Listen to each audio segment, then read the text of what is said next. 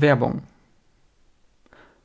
Du benötigst eine Webseite mit der richtigen Kundenansprache sowie mit dem richtigen Aufbau zur Lead-Generierung.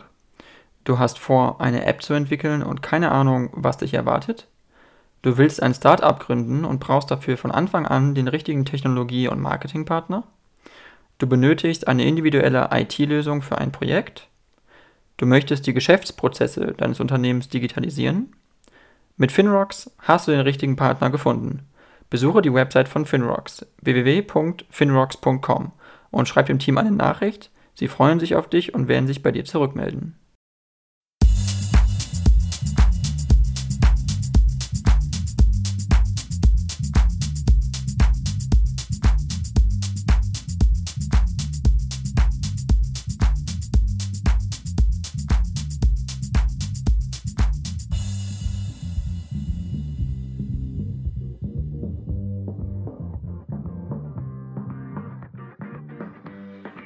Vielen Dank, ähm, Herr Steininger, dass Sie es geschafft haben mit meinem Podcast äh, Discuss. Sie sind ähm, ein deutscher Politiker, Sie sind Mitglied im Deutschen Bundestag seit 2013. Ähm, Sie sind ähm, seit äh, Januar 2022 äh, Mitglied im CDU-Bundesvorstand und Sie sind eben im äh, Finanzausschuss Mitglied, im Sportausschuss und im Ausschuss für Bildung, Forschung und Technikfolgenabschätzung. Und äh, nur zum Einstieg erstmal zu fragen, was war so die Motivation für Sie damals, Politiker zu werden? Warum wollten Sie das machen? Naja, also, also ich, ich bin ja irgendwie nicht, nicht äh, so mit 15 äh, mit Helmut Kohl-Plakaten im Kinderzimmer so aufgewachsen, habe gesagt, jawohl, ich muss der nächste Bundeskanzler werden oder, oder Politiker. Im Gegenteil. Ähm, ich habe Politik immer als Hobby betrieben, ähm, weil es mir wichtig war, mich ehrenamtlich zu engagieren, mich fürs Gemeinwohl zu engagieren und ehrlich gesagt auch mitzubestimmen. Ne? Also ich, ich habe ganz klassisch im, im kommunalen Bereich angefangen, in meiner Heimatstadt in Bad Dürkheim wo, es, wo es mir so um die Frage ging, wie können wir hier eigentlich vor Ort was ändern? Wie können wir ein bisschen attraktiver für junge Menschen machen? Wir haben uns eingesetzt für einen Skaterplatz, wir haben uns eingesetzt für einen Partyraum, in dem man auch mal seinen Geburtstag feiern kann, ohne dass äh, irgendwie um 12 Uhr die äh, Polizei kommt, äh, weil es irgendwie zu nah an der Wohnbebauung ist und haben da eben äh, ja, uns, uns zusammengeschlossen um, um, um da auch Einfluss zu üben. Da gab es dann die, die Junge Union, das ist die Jugendorganisation der CDU, die da vor Ort sehr aktiv gewesen ist. Dann habe ich mir das Ganze da angeschaut und fand sowohl die, die Leute, die da unterwegs waren, aber auch die Projekte, die dort gestartet worden sind, fand ich richtig gut, haben mir Spaß gemacht. Und ähm, dann, dann habe ich da eben reingeschaut und, und habe mich dann auch, auch äh, schnell inhaltlich mit den Werten der Union ähm, wirklich identifizieren können, kann da sehr viel unterschreiben. Und ähm, aber das war natürlich immer sozusagen ein Hobby neben der Schule, später neben dem Studium. Ähm, wurde dann aber auch ehrlich gesagt immer mehr. Ich wurde relativ früh dann Vorsitzender dieses Ortsverbandes der Jungen Union in meiner Heimatstadt mit 17 Jahren. Ähm, bin dann mit äh, 21 schon in den Stadtrat gewählt worden äh, und äh, habe parallel dazu mich auch im Landesvorstand der Jungen Union Rheinland-Pfalz engagiert. Da wurde ich dann mit 23 Landesvorsitzender. Wir hatten damals so 7.500 bis 8.000 Mitglieder in ganz Rheinland-Pfalz und, und ich war sozusagen der Vorsitzende und äh, habe mich dann natürlich auch, auch nochmal sehr viel intensiver mit Politik auseinandergesetzt, insbesondere dann mit landespolitischen Themen, Bildungspolitik, äh, die Frage auch der inneren Sicherheit, wie ist die Polizei ausgestattet, wie ist es mit äh, Universitäten, ähm, äh, insgesamt Bildungssystem. So, und, und als Landesvorsitzender der Jungen Union ist man natürlich dann auch in den Gremien auf einmal der Landes-CDU mit dabei, also im CDU-Landesvorstand. Äh, habe damals dann Julia Klöckner natürlich kennengelernt und andere. Ähm, so, und 20, äh, äh, und, und, und 2013 war dann eben die Frage, ob wir als Junge Union auch einen Kandidaten für die Bundestagswahl aufstellen wollen auf der Liste der CDU Rheinland-Pfalz. Und da habe ich dann kandidiert und äh, bin dann auch 2013 das erste Mal über die Liste gewählt worden. Und dann ja 2017 und 2021 äh, hatte ich dann auch einen Wahlkreis und habe den Wahlkreis auch gewonnen. Okay, verstehe. Das heißt, Sie haben das auch, äh, kann man das so sagen, auch parallel im Studium, weil Sie sind ja ähm, studierter Gymnasiallehrer, wenn man das so sagen kann. Ähm, Sie haben Mathe studiert und äh, Englisch, glaube ich. Nee, Politik. Äh, Entschuldigung, Politik. Tut mir leid, da war ich falsch mit. Äh, und das heißt, äh, Sie sind dann wirklich, also ähm, haben es parallel zum Studium eigentlich alles gemacht. Das heißt, auch, auch ein Stadtrat, äh, Mitgliedschaft, äh, dann eben den Landesvorstand. Das heißt, diese ganzen ähm, Ämter sind ja auch extrem zeitraubend, sage ich mal, auch extrem intensiv. Wie ist das so als Student, ähm, das zu machen vom Zeitaufwand und würden Sie es jungen Leuten jetzt auch empfehlen, wenn man jetzt Anfang 20 ist, so äh, würden Sie es jungen Leuten jetzt so, so empfehlen, wie Sie es vielleicht damals auch gemacht haben? Also ich würde das jedem empfehlen. Jetzt unabhängig, also natürlich am liebsten in der Jungen Union, in der CDU, klar, aber ähm, Spaß beiseite. Ich glaube, so ein gesellschaftliches Engagement in einem Verband, in einer Partei, auch für das Gemeinwohl sozusagen, ist immer etwas äh, Erstrebenswertes und wir müssen auch darauf achten, dass eben in diesen ganzen Verbänden, Parteien, in diesen ganzen Gremien auch eben viele junge Leute sind, die da Interessen von jungen Leuten dann auch vertreten, einfach die Sichtweise einbringen. Ähm, also das ist mal die, das ist mal der eine Aspekt. Und der zweite Aspekt ist natürlich, dass es einem persönlich auch richtig was bringt. Also man lernt natürlich schon sehr, sehr früh, wie komme ich zu Kompromissen? Wie agiere ich in so äh, großen Strukturen, wie es jetzt so ein großer Verband ist. Ähm, das sind natürlich Dinge, die, wenn man sie so früh lernt, man natürlich auch einen Vorsprung gegenüber, äh, sage ich mal jetzt Altersgenossen haben, die sowas nicht haben, ähm, wenn es später auch ums berufliche Fortkommen geht. Ne? Also wenn Sie, wenn Sie später in irgendeinem Großkonzern arbeiten und da anfangen und Sie haben halt vorher schon irgendwie sechs, sieben Jahre in einer, in einer Jugendorganisation, Deutsche Katholische Jugend oder, oder der NABU oder Friday for Future oder halt die Junge Union äh, gearbeitet und sich engagiert, dann, dann bringen Sie einfach so viele Soft Skills schon mit, die andere eben erst schwer über irgendwelche Seminare erlernen müssen. Ja, so und deswegen sind es quasi, glaube ich, zwei Dinge, warum ich es empfehlen würde. Zum einen die inhaltliche, also, dass es einfach gut ist, wenn sich viele junge Menschen engagieren. Und der zweite Punkt ist sozusagen ein, ein relativ egoistischer, nämlich äh, die, die eigene äh, Fortbildung an der Stelle, die sozusagen automatisch kommt. Okay, verstehe. Also auch die, die Weiterentwicklung, auch die mentale äh, Weiterentwicklung kann man ja auch sagen, dass einem auch wirklich hilft äh, als junger Mensch. Man weiß ja manchmal auch noch nicht genau, wo soll es hingehen, was will man wirklich machen. Ähm, heißt das, war es für Sie ein Ziel, eigentlich Politiker zu werden oder war es eher so Hobby neben dem Studium war es, oder war es Ihre, weil Sie wollten ja eigentlich sozusagen schon vermutlich Lehrer werden erstmal und das war ja also die Motivation, warum Sie das Studium angefangen haben. Und ähm, wie kam es dann dazu, dass Sie dann äh, kandidieren konnten für den Bundestag 2013? Wie, also war das eine Fügung? Äh, ist das so, dass man auch manchmal denkt, äh, weil manche Leute denken das ja auch, so Politiker, die müssen dann auch die Ellbogen ausfahren und äh, äh, gucken dann auch in ihrem Kreisverband, äh, welche Konkurrenten gibt es, wie strategisch steht man da auch vor. Also macht man sich auch solche Gedanken oder ist das eher so passiert, sage ich mal? Also ich möchte eine Vorbemerkung machen. Politische Karrieren sind nie planbar, sind immer irgendwie abhängig auch von Zufällen, manchmal Glück, manchmal Pech äh, und manchmal auch irgendwie von bestimmten Konstellationen und vielleicht auch in der Zeit, in der man gerade ist. Also äh, ähm, Sie, sie, sie können keine politische Karriere planen. Und äh, ehrlich gesagt war das auch nie, also hatte ich nie so als Ziel, jetzt unbedingt Abgeordneter zu werden. Das war jetzt nicht unbedingt was, wo ich mit Anfang 20 gesagt habe, jawohl, das will ich auf jeden Fall. Aber ähm, es gab eben 2013 die Möglichkeit, als Landesvorsitzender der Jungen Union auf die Liste der CDU Rheinland-Pfalz zu gehen. Und ähm, klar, wenn man irgendwie Landesvorsitzender von, von 7000 äh, jungen Menschen äh, äh, ist in Rheinland-Pfalz und natürlich auch deren Interessen ja, vertreten möchte, dann macht es halt auch irgendwie Sinn zu sagen, okay, äh, äh wenn es die Möglichkeit gibt, dann muss man halt dann auch kandidieren in den Bereichen. So, und, und ich hatte dann, die, die Konstellation war dann wie folgt 2013. Die FDP fliegt bei der Bundestagswahl raus und die AfD kommt knapp nicht rein. Und äh, sonstige waren wie immer so irgendwie bei 8, 9 Prozent. Das heißt, es waren auf einmal so 20 Prozent der abgegebenen Stimmen die aber gar nicht im Bundestag vertreten waren. Und die CDU hat gleichzeitig ein super, super gutes Ergebnis geholt, irgendwie in Rheinland-Pfalz über 40 Prozent. Und dadurch hat diese Liste dann sehr weit gezogen auch. Und das war dann sozusagen diese Konstellation, in der ich da kandidiert habe, die es mir ermöglicht hat, bei dem ersten Mal 2013 über die Liste zu kandidieren, äh, über die Liste einzuziehen. So, und, und, und dann ging es sozusagen darum, dass ich auch äh, dann in den Folgejahren, in den folgenden vier Jahren, äh, mich, mich dann auch im, im Wahlkreis sehr engagiert habe und ähm, dann, dann auch die Leute in meinem Wahlkreis der Auffassung waren, ich soll, ich soll da jetzt das nächste Mal bei der Bundestagswahl im Wahlkreis auch kandidieren und habe den dann 2017 und 2021 gewonnen.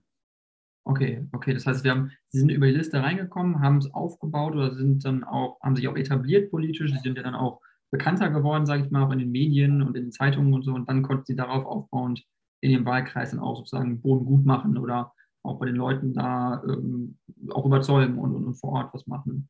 Okay. Genau, und halt insbesondere halt auch, dass die Partei dann gesagt, also ich hatte dann einen Vorgänger, der dann irgendwie gesagt hat, er hört dann auf, weil er dann auch äh, altersmäßig äh, schon, schon Ende 60 gewesen ist. Und dann hat eben die Partei gesagt, ja, super, wir haben ja schon einen drin und der macht auch eine gute Arbeit, lass uns doch den Johannes nominieren. Aber auch das wäre sozusagen komplexer gewesen, wenn äh, damals der äh, Abgeordnete aus dem Wahlkreis irgendwie so jemand Mitte 40 gewesen wäre. Ne, dann wäre das natürlich ganz anders gewesen. Also die Konstellation wäre wiederum anders gewesen. Dann hätte man da vielleicht gegeneinander kandidiert oder, oder hätte irgendwie eine andere Lösung gefunden oder wie auch immer. Okay. Das, das, das wäre dann sozusagen so Unterschied es ist super interessant. Ich, ich würde gerne eigentlich fast beim Thema bleiben, aber ich hatte noch was anderes äh, vorbereitet. Und zwar äh, ging es nur darum, äh, bei der Bundestagswahl ähm, 2021, äh, ich will jetzt auch nicht nur über Geschichte reden, aber es war ja ein Thema, ähm, äh, gab es ja auch in der CDU einen ziemlichen ähm, ja, einen Spalt, sage ich mal, zwischen Armin Laschet und Markus Söder als äh, Spitzenkandidaten. Ähm, Sie haben sich damals für Markus Söder ausgesprochen als Spitzenkandidat. Was hatte Sie sozusagen dazu bewogen, wirklich ja, ihn zu unterstützen, ähm, auch als, als CDU-Mitglied, weil Sie sind ja kein CSU-Mitglied. Ähm, und Sie haben gesagt, ich unterstütze aber den CSU-Kandidaten und ähm, halte den äh, CDU-Kandidaten für nicht so gut. Ähm, und Sie haben sogar gesagt, äh, Sie kennen keinen an der Parteibasis, der für Armin Laschet ist. Also würden Sie es heute immer noch so auch so sagen und auch noch so unterschreiben? Ja, also äh, ich hatte das ja damals äh, nicht irgendwie aus einer Laune rausgesagt, sondern weil ich tatsächlich in meinem Wahlkreis damals kein CDU-Mitglied gesehen äh, hatte oder mit äh, keinem CDU-Mitglied gesprochen hatte, äh, der zu mir gesagt hat, also Armin Laschet soll Kanzlerkandidat werden. So, und das hat mich dann ehrlich gesagt natürlich schon zum Überlegen gebracht, weil man natürlich als Partei und auch als Abgeordneter regieren möchte. Ich meine, wir, wir, wir kandidieren, um dann auch später innerhalb einer Regierung unsere Punkte umsetzen zu können.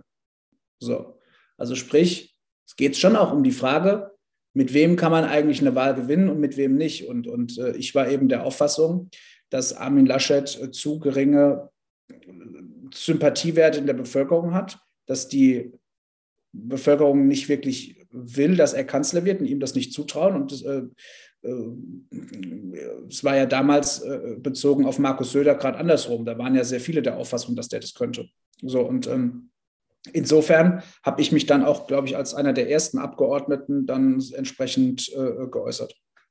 Mhm. Okay. Und Sie waren dann sozusagen auch nicht, oder es gab dann nicht so ein Problem, dass man gesagt hätte, ähm, als CDU-Mitglied ein CSU-Mitglied zu unterstützen, das ist innerhalb der Partei nicht so ein Problem, weil man sich ja ein bisschen so fragt als Außenstehender, wie ist dieses Verhältnis zwischen den Schwesterparteien, weil man merkt ja schon, so, es kann schon ganz schön ähm, ja, also ziemliche Friktion gab es ja historisch auch bei Horst Seehofer und Angela Merkel allein.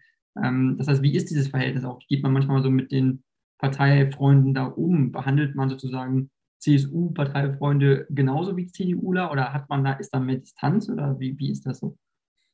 Ich würde das nicht sagen. Es ist ja so, dass wir in der Fraktion und auch in den Arbeitsgruppen ja auch intensiv miteinander zusammenarbeiten. Also wir gehören ja einer Fraktion an, wir gehören in den Arbeitsgruppen eben gehören CSU-Mitglieder dazu und CDU-Mitglieder. Von daher kann ich das, also sehe ich das irgendwie nicht, äh, dass es da so äh, einen Unterschied gäbe. Aber am Schluss sind es natürlich zwei unterschiedliche Parteien. Ne, es ist ja jetzt nicht nur so, dass die einen sozusagen halt nur in Bayern antreten, die anderen halt überall sonst, sondern es sind halt einfach auch unterschiedliche Parteien. Und das muss man halt im Blick haben. Ähm, und das ist manchmal auch nicht so einfach. Und gleichzeitig ist es äh, war es in den letzten 70 Jahren im Grunde genommen ein Erfolgsrezept, äh, genau das auch so zu tun und kann es auch in Zukunft wieder sein. Aber es ist natürlich schwierig. Ne? Das, deswegen war das auch nicht so trivial, diese, diese Frage der Kanzlerkandidaten, weil es eben gerade zwei äh, äh, äh Parteien war, sind und es irgendwie keinen Mechanismus gibt, wo diese zwei Parteien sich dann auf einen Kandidaten einigen können, wenn es sozusagen einen Streitfall gibt. Ne, also es, es, gibt so ein Gremium nicht. Es gibt halt den, den Bundesvorstand der CDU Deutschlands und es gibt den äh, äh Vorstand der CSU. Das sind aber zwei voneinander völlig getrennte Geschichten. So, und dann können die einen natürlich den Beschluss fassen und die anderen einen anderen. Dann gibt es irgendwie so ein gemeinsames Gremium, hier die Fraktion, das ist so eigentlich das Einzige. Aber auch da ist, ist die Frage, naja, das ist halt die Fraktion und nicht die Partei. So, und deswegen ist es, war es sozusagen äh, völlig unklar, wie man äh, in, in, in so einer verhärteten Situation überhaupt zu einer Lösung eines solchen Konflikts kommen kann, indem man zum Beispiel einfach abstimmt. Na, also wenn normalerweise haben Sie äh, so einen Konflikt in der Partei und dann, dann kann das entweder der, der Vorstand entscheiden oder man macht vielleicht sogar einen Mitgliederentscheid und dann ist es aber entschieden. Einer gewinnt, einer verliert. So, jetzt haben wir die Situation ja aber gehabt, dass es zwei unterschiedliche Parteien sind. Ohne ein gemeinsames Gremium. Man hatte sich eben auch nicht, das war einer der Fehler, man hatte sich nicht früh genug auf einen Modus geeinigt, wie man zu einer Spitzenkandidatur kommen kann.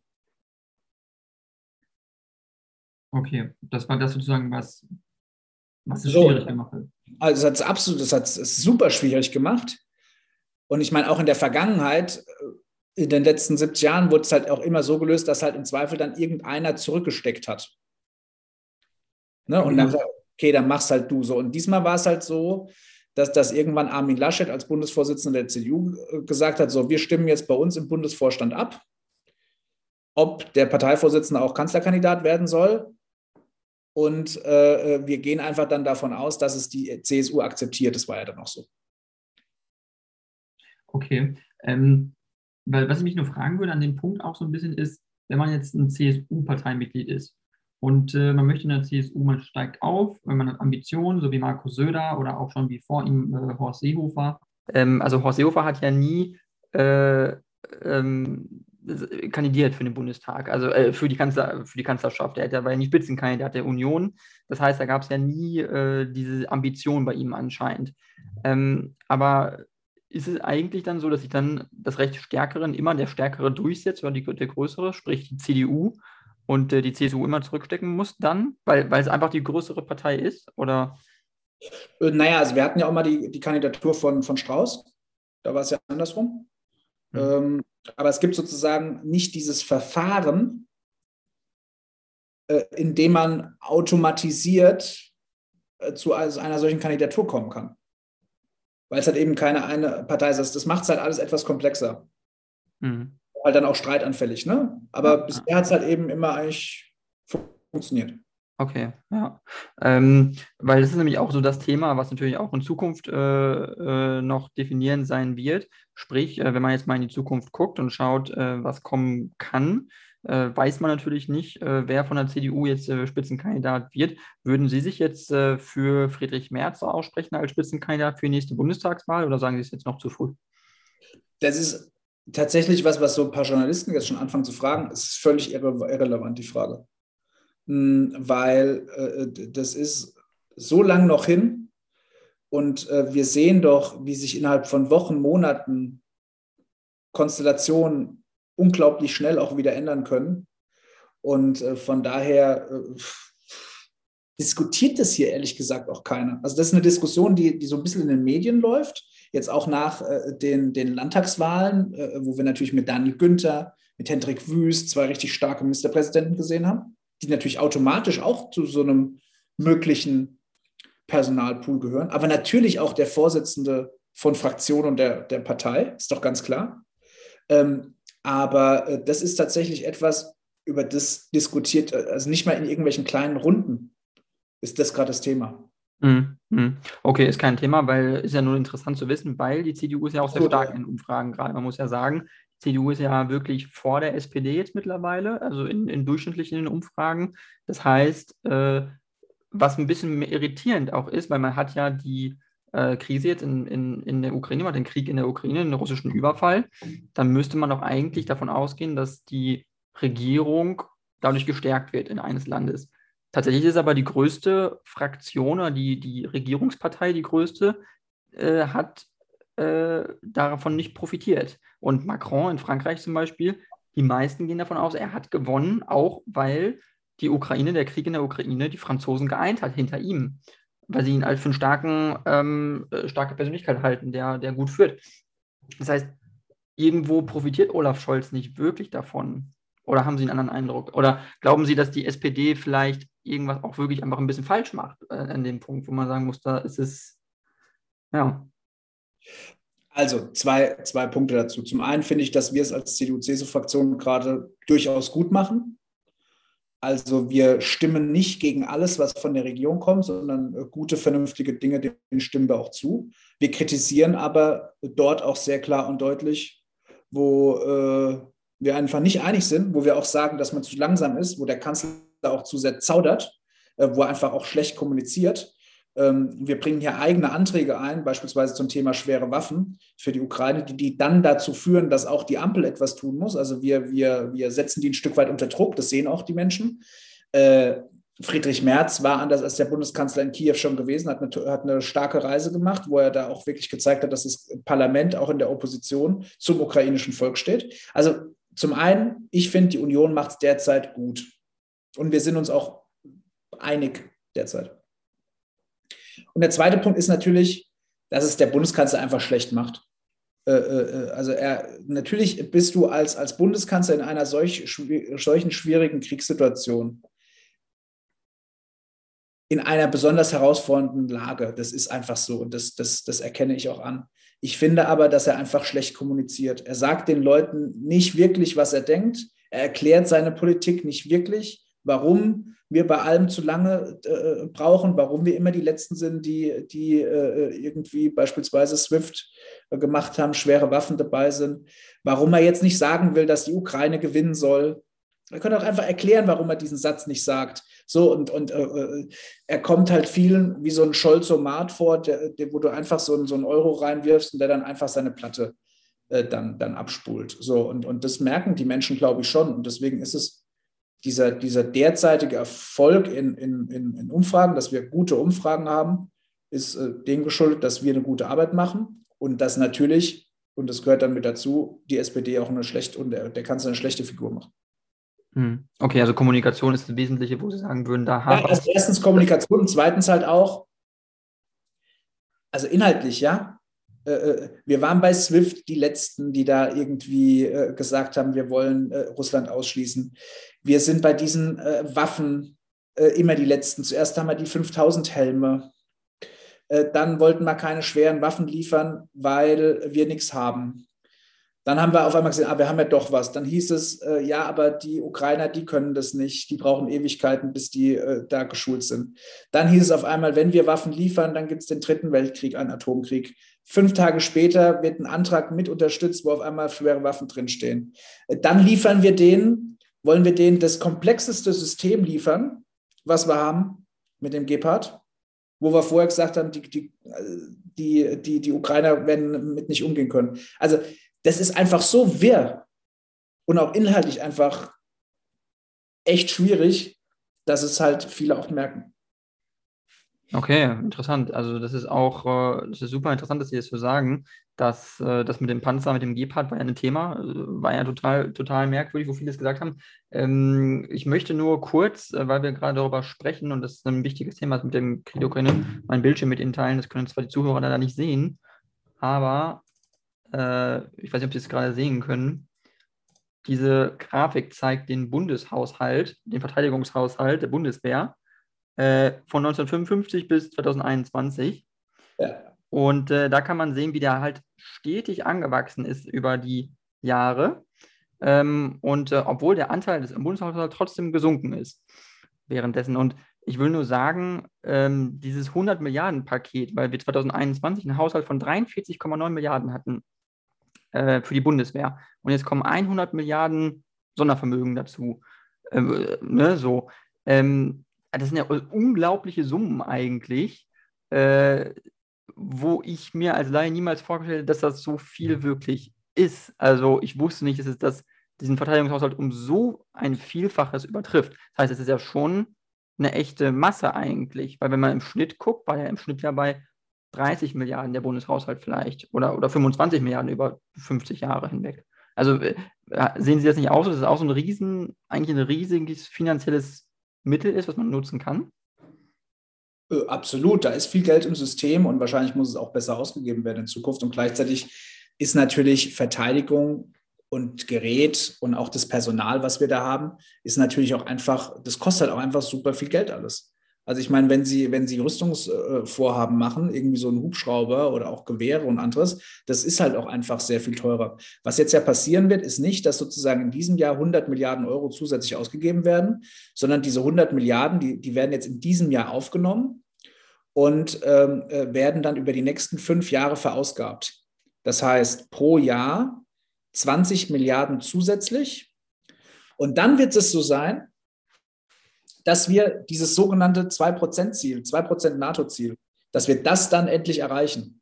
Weil am Schluss ist ja quasi nicht interessant, wie ist die Entwicklung von so einem Verteidigungsetat oder wie hoch ist der Anteil am Bruttoinlandsprodukt, äh, nee, der Anteil am Haushalt, sondern interessant ist, wie hoch ist, sind die Ausgaben für Verteidigung bezogen auf das Bruttoinlandsprodukt, also wie stark eine Wirtschaft dann auch ist. So, und, und äh, da haben wir uns eben verpflichtet gegenüber der NATO, dass wir da eigentlich 2% ausgeben wollen. Und das haben wir halt aber in den letzten Jahren nie erreicht. So, die 20 Milliarden zusätzlich pro Jahr führen jetzt dazu, dass wir es erreichen werden.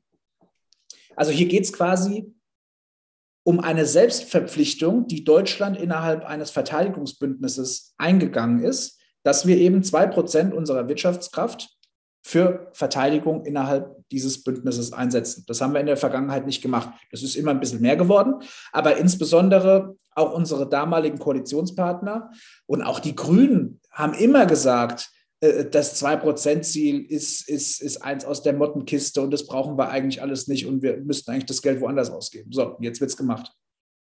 Hm. Okay, aber Sie, Sie haben gesagt eben auch, und ich möchte noch kurz, Sie haben gesagt, es ist wir, also wie, wie es verteilt wird, das Geld oder, oder das Geld an sich auf der einen Seite, aber auch das, was, was jetzt gemacht wird, eben, was, was, was jetzt an Taten sozusagen durchgesetzt wird, dass da keine wirkliche Kohärenz da ist. Sie sagen, der Gepard zum Beispiel ist jetzt nicht kein sinnvolles Instrument, weil es zu teuer oder ist zu kompliziert. Doch, das ist super. Nein, nein, nein, das ist falsch. Äh, das ist ein super Instrument. Das ist so ziemlich das Beste, was sie haben können. Also deswegen hat dieses Ganze, die Bundeswehr hätte keine Flugzeuge, die fliegen und keine Panzer, die schießen. Das ist als dummes Zeug, weil natürlich ist da so viel Geld im System, dass da viel da ist.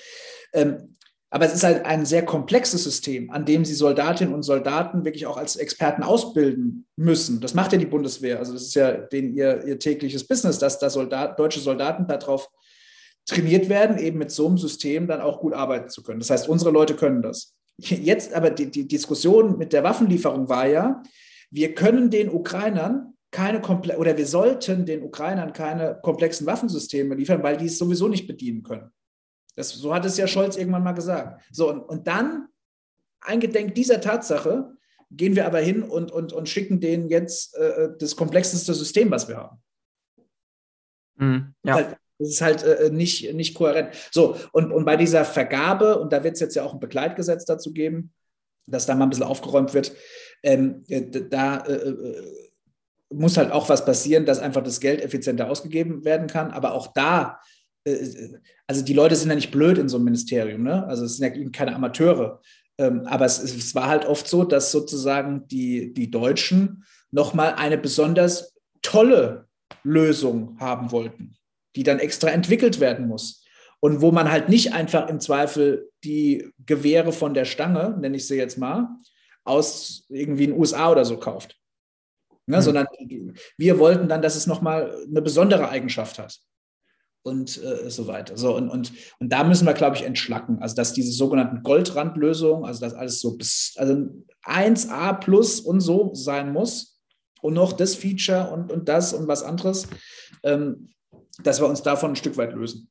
Okay. Ähm, was sagen Sie dazu, dass jetzt in der Debatte so ist, dass es so dargestellt wird, dass die NATO nicht möchte, dass äh, schwere Waffen durch, also schwere Kampfpanzer äh, in die Ukraine geliefert werden oder dass auch die Amerikaner jetzt sagen, sie möchten äh, keine Luftabwehrsysteme oder Raketenwerfer, die russisches Territorium erreichen können, in die Ukraine liefern. Äh, würden Sie, wenn Sie jetzt in der Regierung wären, äh, wenn Sie zum Beispiel Verteidigungsminister wären, ähm, würden Sie Leopard 1 Panzer zum Beispiel, ausgemusterte von Rheinmetall, würden Sie die freigeben für einen Export in die Ukraine, diese 50 Stück, die bei Rheinmetall, äh, bei Krausmacher Wegmann, Entschuldigung, äh, stehen? Würden Sie das ja, machen? schon lange. Hätte ich schon lange gemacht, weil äh, die Sachlage ist doch klar. Da ist ein Land, das wird angegriffen von einem anderen Land. Da äh, marschieren die Soldaten ein, da rollen die Panzer, da gibt es Luftangriffe, da werden thermobarische Bomben verwendet, die geächtet sind. Ähm, da werden Frauen vergewaltigt, Kinder getötet äh, und, und einfach ein völkerrechtswidriger Angriffskrieg gemacht. So. Und dann muss es der Ukraine auch ermöglicht werden, sich auch zu verteidigen. Und dazu gehören dann auch Waffen. Ähm, und ich gehe davon aus, dass die Ukrainer sehr klug mit den Dingen umgehen. Das haben wir die letzten drei Monate auch gesehen. also die mit den Panzerfäusten, wo äh, dann ja ganze äh, äh, Panzerbataillone auch außer Gefecht gesetzt worden sind. Sehr smart alles gemacht, ähm, dass, dass die so klug sind, mit den Dingen dann auch klug umzugehen. So, also aus meiner Sicht äh, äh, hätten, hätten solche Kampfpanzer schon, schon längst äh, geliefert. Von mir aus auch mhm. über den Ringtausch ist mir alles recht. Mhm. Aber äh, äh, ich, ich meine, diese Staatssekretärin äh, Möller, äh, das, also da sind ja schon einige zurückgerudert, dass es eben diese Absprache in der NATO gar nicht gäbe. Außerdem, es wurden ja auch schon Kampfpanzer geliefert, von daher ist das alles ein bisschen. Richtig, deswegen verstehe ich das auch nicht ganz, weil aus Aber das, also. Aus, also aus Tschechien und aus der Slowakei kommen ja Panzer, da kommen ja. Die sind ja auch Teil der NATO. Also von daher ist, ehrlich gesagt, diese, diese Aussage der, der SPD-Staatssekretärin war, äh, ich weiß nicht genau, wie sie da drauf gekommen ist. Aber das wurde ja auch stark kritisiert in den letzten Tagen. Mhm. Also das, da kann man schon sehen, äh, da ist auch der Wille vielleicht auch einfach nicht da, das zu tun. Das heißt, es, es wird ja auch die Frage gestellt, äh, Olaf Scholz ist wohl derjenige, also weil es wird ja immer gesagt, auch irgendwo der SPD-Fraktionsvorsitzende, der, ähm, der Bundestagsfraktionsvorsitzende Wolf Mützenich sei auch dagegen, weil er ein super Kriegsgegner ist und, und irgendwo in eine pazifistische Richtung neigt. Ähm, Glauben Sie, dass so ein Rolf Mütze nicht so auch Einfluss nehmen kann? Oder ist es im Prinzip eigentlich Olaf Scholz, der am Ende der Befehlskette steht sozusagen und die Entscheidungsgewalt hat, mehr oder weniger? Also irgendwo in der Koalition, niemand will sich ja klar äußern und sagen, ich mache das nicht, weil, äh, weil Sie haben gerade gesagt, Olaf Scholz kommuniziert nicht genug. Wenn er ja klar sagen würde. Und er macht halt auch eine schlechte Politik. Ich erwarte halt vom, vom Bundeskanzler, dass er halt sehr viel äh, klarer dann auch Entscheidungen trifft und schnellere Entscheidungen trifft. Und Sie haben ja mit einem Punkt eben gerade recht gehabt. Jetzt liefern wir denen das komplexeste System, was dann aber auch, also was erstmal jetzt noch eine Zeit lang dauert, bis die ankommen, die Panzer. Dann müssen die Leute darauf angelernt werden. Dann war die Frage, wo ist eigentlich Munition für das Ding? So, also äh, das ist natürlich auch, und das kommt ja auch in der Ukraine an. Ihr schickt uns im Zweifel, also wir wollten ja was haben, aber ihr schickt uns im Zweifel das, mit dem wir jetzt erstmal kurzfristig am wenigsten anfangen können. Damit ihr bei euch zu Hause die innenpolitische Debatte äh, äh abwirkt. Ne? Also die innenpolitische Debatte vor fünf Wochen war ja, wieso liefert der Kanzler nichts? Wieso macht der nichts? So, und das wurde ja im Grunde genommen öffentlich dadurch abgeräumt, dass es diesen Antrag gab. So, jetzt, haben, jetzt sind fünf Wochen vorbei, die, die ist, immer, ist immer noch nichts geliefert worden jetzt irgendwie. So. Und, äh, äh, aber am Schluss hat der Bundeskanzler, um auf die Frage zu antworten, die Richtlinienkompetenz. Der entscheidet das Ding. Und äh, äh, äh dass es in der SPD viele gibt, die A, pazifistisch unterwegs sind, die B, schon die Bundeswehr die ganze Zeit boykottiert äh, haben. Und dass es natürlich auch eine gewisse Desillusionierung bezüglich des, äh, äh, der, der, der, der Russen jetzt gegeben hat, ist, glaube ich, auch klar. Ja? Also es gibt halt schon eine Art SPD-Russland-Connection oder gab es in der Vergangenheit. Das sehen wir jetzt natürlich nicht mehr. Also ich meine, die, da distanziert sich natürlich auch jeder. Aber allein jetzt wieder die Frage, soll die Ukraine gewinnen? Also es kommt halt vielen ja. in der SPD oder eigentlich keinem, kommt dieser Satz nicht über die Lippen. Baerbock hat es heute gesagt im Parlament. Okay, und sonst, sonst sagt es auch niemand. Und das, das, das, das es, wundert einen halt, warum das so ist. Mhm, also, das heißt, die Angst, die dann da zu sein scheint, ist ja auch, dass die SPD sagt oder denkt, wir möchten keinen Krieg mit Russland. Also zumindest so, dass auch das, was der Kanzler sagt, ich will keinen Krieg mit Russland anfangen. Und äh, es wird auch immer gesagt, äh, wir möchten uns nicht in einen dritten Weltkrieg manövrieren mit Russland. Aber wenn man doch mal wirklich. Das will ja keiner. Das will ja keiner. Nein, natürlich nicht. Also niemand möchte, dass es einen direkten Konflikt gibt. Dennoch, wenn man mal ganz ehrlich ist und wirklich mal darüber nachdenkt, also was alles schon gemacht wird, wie weit man sich doch trotzdem schon im Sanktionsbereich bewegt, in den Wirtschaftssanktionen, in der politischen Ächtung, der Isolierung Russlands, ähm, de facto ist man doch schon in einer Art, in einem Weltkriegsszenario, in einem Konflikt, wo die gesamte Welt eigentlich gegen ein Land so ein bisschen agiert. China hält sich zwar zurück, aber die Amerikaner und der Westen sind relativ geschlossen. Und äh, okay, wir liefern keine Kampfpanzer, ja, aber und es gab auch noch keinen direkten Angriff von russischem Territorium auf NATO-Gebiet oder andersrum oder so. Aber de facto konzentriert sich doch trotzdem alles auf diesen Konflikt. Also ist man nicht schon so weit, dass es eigentlich schon dieses, also diesen Weltkrieg eigentlich schon fast gibt. Naja, aber da, da muss man jetzt halt präzise sein. Dann, äh, ein Weltkrieg wäre ja tatsächlich, dass, dass es auch äh, tatsächlich Krieg gibt und, und eben nicht jetzt äh, dieses Thema der, der wirtschaftlichen Sanktionen und anderes. Äh, am Schluss ähm, ist es auch nicht so die gesamte Welt gegen Russland, sondern wir haben ja zum Beispiel im Sicherheitsrat oder auch bei der UN gesehen, wie viele Länder sich dann enthalten haben, auch große Länder, ja, Indien angefangen, viele afrikanische Staaten, China. Ähm, äh, was wir, wie man es auf den Punkt bringen kann, ist, glaube ich, der Westen gegen Russland. Ne? Also äh, ähm, ist ja auch spannend, dass der größte Erfolg von Putin ist, äh, dass jetzt zwei Länder, von denen wir noch vor vier Monaten gesagt hätten, die werden im Leben nicht in die NATO kommen, jetzt auf einmal gesagt haben, wir wollen unbedingt in die NATO. Ja? Äh, so, und ähm, äh, äh von daher ist der Westen an der Stelle, glaube ich, jetzt eher äh, enger zusammengerückt. Ähm, ich würde mir halt aber, weil wir jetzt kurz über Kommunikation gesprochen haben, wenn ich der Auffassung bin, dass sozusagen ein Einschreiten in der Ukraine und ein Helfen der Ukraine zu einem Atomkrieg führt, ja, dann, muss, dann darf ich denen gar nichts liefern. Dann muss ich, äh, dann, dann, dann, dann muss ich sozusagen äh, die Russen die Ukraine einnehmen lassen und dann bitte beten und hoffen, dass sie nicht weitermachen, ja, wie 2014. So, und was machen wir dann, wenn es in der Moldau weitergeht? So, machen wir dann wieder nichts, weil wir Angst haben, dass es einen dritten Weltkrieg gibt. Also das ist sozusagen, auch wenn, wenn Sie sich spieltheoretisch anschauen, ist es ja unklug, sowas zu tun. Weil es natürlich einen großen Anreiz für den Aggressor gibt, halt immer weiterzumachen. Weil er im Zweifel immer den Joker äh, äh, roter Knopf äh, ziehen kann. So, und ich bin eben der Auffassung, dass, dass Putin nicht durchgeknallt ist.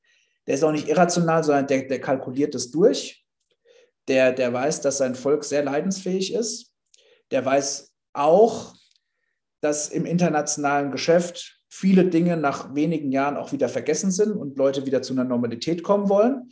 Und deswegen äh, äh, hat er das für sich so durchkalkuliert, der will jetzt so weit kommen, wie es geht in der Ukraine und ist sich sicher, in vier, fünf Jahren sind die Sanktionen schon wieder, werden die schon wieder gelockert.